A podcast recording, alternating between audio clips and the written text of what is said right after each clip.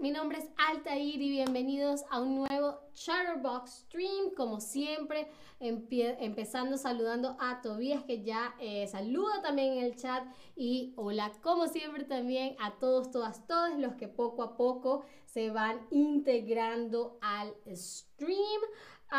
hoy vamos a estar hablando de las metáforas, vamos a estar hablando de las metáforas ah, y vamos a estar hablando de las, algunas de las más comunes en español, ¿ok? Eh, porque a lo mejor hay unos usos que ustedes ya conocen, pero también hay, quizás haya algunos que todavía no sepan el significado pero son, em, sí, expresiones, metáforas que se utilizan mucho en este idioma. Y quería empezar eh, viendo si saben identificar las metáforas. Entonces, ¿cuál de las siguientes frases es una metáfora? ¿Qué hermoso día tenemos hoy? ¿Me muero de amor? ¿O no sé qué decirte? ¿Cuál de estas tres frases es una metáfora. Hmm. Qué hermoso día tenemos hoy. Me muero de amor o mm, no sé qué decirte. A ver, a ver, a ver, a ver. ¿Cuál es una metáfora? Ok, ya empiezo a ver una respuesta correcta. Les voy a dar unos segundos más Ah, no tengan miedo, eh, seleccionen la que crean y si no saben cuál es, pues no importa, pues, porque eso es lo que vamos también a descubrir hoy, ¿no? ¿Qué es realmente una metáfora?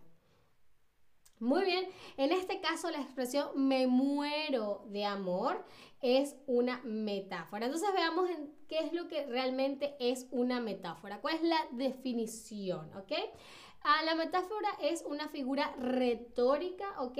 Que se utiliza para referirse a algo sin nombrarlo explícitamente, ¿ok?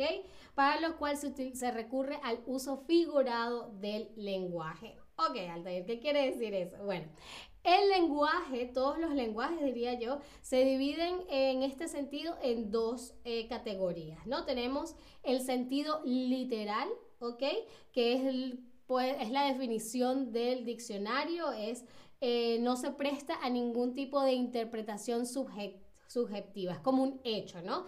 En este caso, Einstein murió el 18 de abril de 1955, ¿ok? Eso es un hecho, eso es así. ¿ok? Esta es una frase en que tiene un sentido simplemente literal porque no hay ninguna manera de interpretarlo de otra manera, ¿no? Es un hecho, ¿ok? Y la otra categoría es el sentido figurado, ¿ok? Que es que aporta un significado distinto al significado literal mediante el uso de metáforas o ironías, comparaciones, paradojas, etc. En este caso, me muero de amor es del sentido figurado porque el sentido literal sería que me estoy muriendo realmente, ¿no? Que se, que se me está acabando la vida y que el amor es la causa de mi muerte, ¿ok? Voy a dejar de existir, voy a dejar de respirar por el amor, ¿no? Pero eso no es lo que quiere decir esta ah, oración. Me muero de amor quiere decir algo que estamos tan tristes, ¿no? Estamos tan descorazonados, descorazonado también es una metáfora, o tenemos el corazón roto también es una metáfora, porque nadie puede agarrar tu corazón y romperlo literalmente, ¿no? Entonces, una metáfora porque se utiliza esta construcción para dar un sentido distinto, ¿no?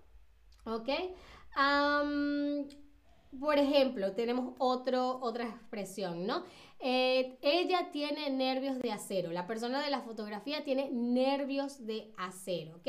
En esta expresión estamos utilizando las características asociadas al acero, ¿ok? ¿No? Que es la dureza y la resistencia para describir los nervios o la actitud de esta persona. Entonces, una persona a la que decimos tiene eh, nervios de acero, es una persona que se muestra firme, ¿no? Y resiste eh, con buen ánimo eh, una situación de estrés. En este caso, esta chica está saltando entre dos rocas y hay un vacío, pero ella enfrenta la situación con firmeza y con valentía y simplemente salta sin pensarlo mucho, así que ella tiene nervios de acero, ¿ok? Em, obviamente las metáforas es algo que se utiliza más en el lenguaje literario, ¿no? En los libros, la poesía, etc. Pero eh, también en el día a día se utiliza muchísimas metáforas, ¿no? Para o embellecer una descripción, ¿no? Por ejemplo, si estás, tienes una pareja ah, y le quieres hacer un, cumplido, ¿no? Le puedes hacer, lo puedes hacer en forma de metáfora. O también para hacer reír, la comedia utiliza muchas metáforas. o para muchísimas otras cosas más, ¿no? Además, estas permiten abordar conceptos abstractos y complejos mediante otros que sean un poco más complejos y sencillos. Por ejemplo, la expresión el tiempo es oro, ¿no? La expresión tiempo es oro em, se utiliza para decir para describir lo valioso que es el tiempo, ¿no? Yo me podría parar y decir, chicos, es que el, tiempo em, es algo que no, nadie te va a poder devolver si lo gastas de manera inadecuada, bla, bla, bla, es mucho, pero si les digo, chicos, el tiempo es oro, es como que, ah, mira, el tiempo es muy valioso como para estarlo perdiendo así, ¿no? Entonces, para hacer una metáfora, para construir una metáfora, necesitamos tres elementos básicos. No se los tienen que aprender, ¿ok? Ni siquiera les voy a hacer quiz sobre eso, simplemente es para que sepan cómo se forma una metáfora. Entonces, el primer elemento es el término real o tenor, que es aquel al que se está haciendo referencia, es aquella cosa de lo que estoy hablando. Tenemos el término imaginario o vehículo, que es el que eh, a través del cual se hace referencia al término real. Y luego en el medio tenemos el fundamento, que es la, cualidad, la, la, característica que tanto el elemento real y el imaginario tienen en común. Veámosles un ejemplo para que quede más claro, ¿no? Tenemos la expresión su piel es de porcelana o su piel de porcelana, ¿ok? En este sentido, la piel, o sea, yo estoy hablando de alguien y dice, ah, él, tiene piel de porcelana, ¿no? O ella tiene piel de porcelana. Entonces, cuando digo eso, quiero decir que la piel de esta persona, ese es el término real, ¿ok? Ah, estoy hablando de la piel de una persona. El término imaginario, ¿ok?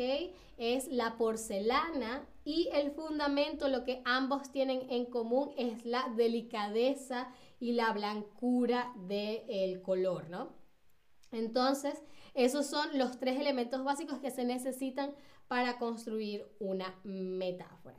Ahora bien, Vamos a ver, les voy a dar eh, muchas, algunas, no muchas, pero algunas expresiones, algunas metáforas que se utilizan mucho en español. Ah, algunas las conocerán, quizás otras no, pero ustedes me tienen que decir qué quiere decir la metáfora, ¿no? Y como siempre, si algo se pone muy difícil, yo los voy a ayudar. Empecemos con la primera, que es está que echa chispas. ¿Qué quiere decir la metáfora está que echa chispas? ¿Ok? Alguien luce radiante, alguien tiene fiebre o alguien está muy enojado o enojada. Un ejemplo puede ser em, que eh, digamos que David llega y dice, ah, bueno, me voy a servir una taza de café y pone la, taza en la máquina de café y se da cuenta que no hay café en la máquina de café, no sirve la máquina de café. Entonces dice, bueno, iré a la panadería de al lado y va a la panadería de al lado y dice, miren, no, se nos acabó el café, no tenemos café. Y él, ¿cómo es posible que no tenemos café? Porque eh, yo necesito el café para poder funcionar. Y eh, entonces en ese momento yo podría decir, ah, David está que echa chispas porque no hay café, no ha tomado su café. Muy, muy, muy bien, por supuesto, que alguien esté, que echa chispas, es que alguien está muy, muy enojado, ¿ok? Está tan enojado que es como cuando un, aparato empieza a, a, dañarse, ¿no? Que echa chispas como que, ¡ah! Está perdiendo el control de alguna manera. Veamos la siguiente expresión que es me robó una sonrisa. ¿Qué quiere decir? Me robó, que alguien me robó o algo me robó una sonrisa. Que me hizo sonreír sorpresivamente, que me quitó algo especial para mí o que hizo que dejara de sonreír. por ejemplo, esta, cuando venía en camino al estudio, un perrito. Que tenía como un suéter tejido y que, que, era como un cuello tortuga, estaba caminando por la calle y ese perrito me robó una sonrisa. Ese perrito que lucía tan cuchi, tan lindo, me robó una sonrisa. Muy, muy bien, me hizo sonreír sorpresivamente, ¿no? Era como que tú estabas seria, ¿ok? Pero alguien o algo hizo algo, ¿ok? Que ah, hizo que sonrieras, ¿no? Entonces se dice que te robó la sonrisa porque no era que la estabas dando así simplemente, sino que hizo algo tan lindo que ah, te, provocó sonreír, ¿ok? Eso quiere decir, me hizo, eh, me robó una sonrisa, ¿vale? Muy, muy bien, muy común esta, esta expresión. Sigamos con, el proyecto está en pañales. El proyecto está en pañales. A ver, el proyecto está destinado al fracaso, el proyecto huele mal o el proyecto apenas empieza. por ejemplo, si eh, soy una investora, ¿no? Y llega alguien y me dice, sí, tenemos esta explicación que va a hacer que con tan solo eh, apretar el botón se te cambia el color del cabello. Yo le digo, ah, ok, pero ya tienen el prototipo, ya tienen una versión beta y ellos, no, no, no, solamente tenemos la idea. Eh, yo diría, ah, bueno, es que el proyecto está en pañales, es muy pronto para mí para invertir, así que no voy a invertir. A ver. A ver, a ver, a ver, el proyecto está en pañales. A ver, ¿quiénes usan pañales? Los bebés. Y los bebés están en el inicio de su vida. Entonces, cuando decimos que algo está en pañales, puede ser el proyecto, puede ser el trabajo, ¿no? Eh, usualmente es algo que indica un proceso. Entonces, en ese caso es que algo apenas empieza. El proyecto está en pañales, es que, ah, el proyecto apenas empieza, no es un bebé. El proyecto es un bebé que apenas empieza, ¿no? ¿Ok? Muy, muy, muy bien. Pasemos a la siguiente expresión, a la siguiente metáfora, que es está caminando por las paredes. Está caminando por las paredes. ¿Será que alguien está apurado?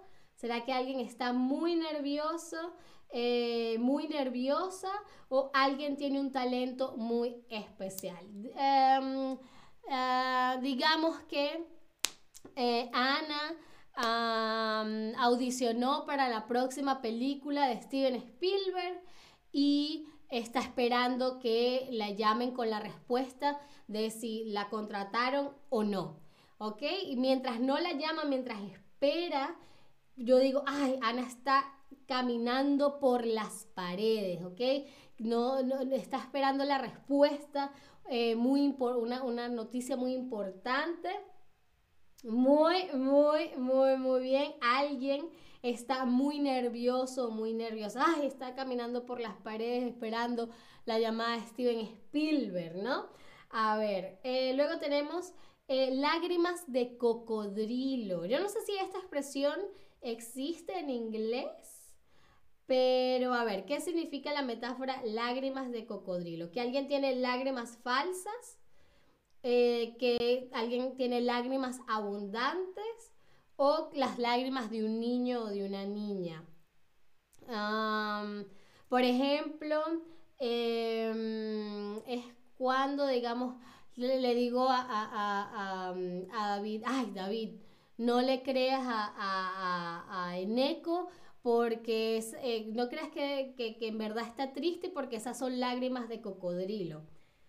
A ver, mm, muy, muy, muy, muy bien, muy, muy, muy, muy bien. Lágrimas falsas, lágrimas falsas. Em, creo que la lógica de esta metáfora es que los, los cocodrilos, cuando están en el agua, ¿no? Y cuando salen a la superficie, claro, todavía tienen el agua del río, digamos, eh, corriéndoles por la cara y pareciera que estuviese llorando.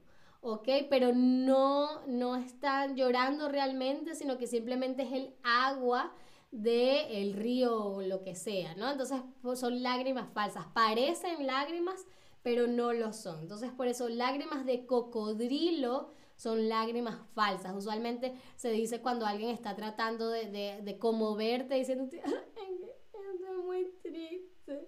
Pero si la gente sabe que estás mintiendo, ah, no, no, no te creo que esas son puras lágrimas de cocodrilo. Sigamos con mi primo es un sol. Mi primo es un sol. ¿Qué quiere decir mi primo es un sol? Que mi primo es muy buena persona, que mi primo es rubio o que mi primo se enoja muy fácilmente.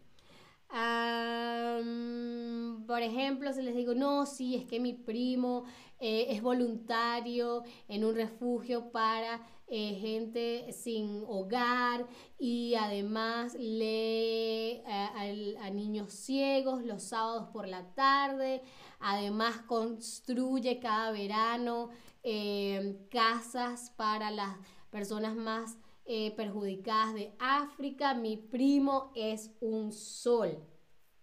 A ver, a ver, el sol es algo usualmente positivo, ¿no? Porque nos da calorcito cuando hay sol, no como hoy en Berlín que está todo nublado. Así que cuando decimos que una persona es un sol, queremos decir que es una muy, muy buena persona, ¿ok? Porque el sol es bueno, nos da vitaminas, eh, nos mantiene calientes, ¿no? El sol es positivo, es bueno, es necesario. Así que cuando una persona es un sol, es porque es una persona muy buena. Ah, y luego tenemos, está en la cresta de la ola. ¿Ok? Alguien está en la cresta de la ola. ¿Será que es que es alguien que está a punto de cometer un error? ¿Es alguien que está pasando por un muy buen momento? ¿O alguien que no está pensando las cosas bien? a ver qué podemos decir. Austin Butler, quien es el actor que interpreta a Elvis en la película Elvis, Em, se ganó el Golden Globe, se ganó el BAFTA, se ganó el Saga Award, no sé si se ganó el Saga Award, pero ah, supongamos que sí, y digamos que se gana el Oscar en el domingo, entonces diríamos, ah, es que Austin Butler está en la cresta de la ola. Muy, muy, muy, muy bien. Alguien está pasando por un muy buen momento. Y la última pregunta del stream está en la primavera de su vida. Eh, está en la primavera de su vida. ver, alguien empieza un proyecto importante, ah, alguien no sabe lo que le espera o alguien es joven. A ver, yo diría que yo estoy en la primavera de mi vida. Yo diría eso. Mm, ¿Qué más está en la primavera? ¿Alguien que acaba de salir de la universidad? ¿No? Muy, muy, muy, muy bien. Alguien está, alguien es joven, ¿ok? Cuando decimos, ah, alguien está en la primavera de su vida, es como, ah, alguien está apenas empezando la vida, ¿no? Está eh, floreciendo, ¿no? Esa es como que la, la, lógica ahí. Ah, muy bien, eso fue todo por este stream. Espero les haya gustado, espero hayan sentido que aprendieron mucho y que eh, ya no se vuelvan a confundir cuando en español escuchen alguna de estas metáforas. Ah, muchísimas gracias como siempre por estar ahí. Espero me acompañen en un próximo stream y hasta la próxima. Adiós.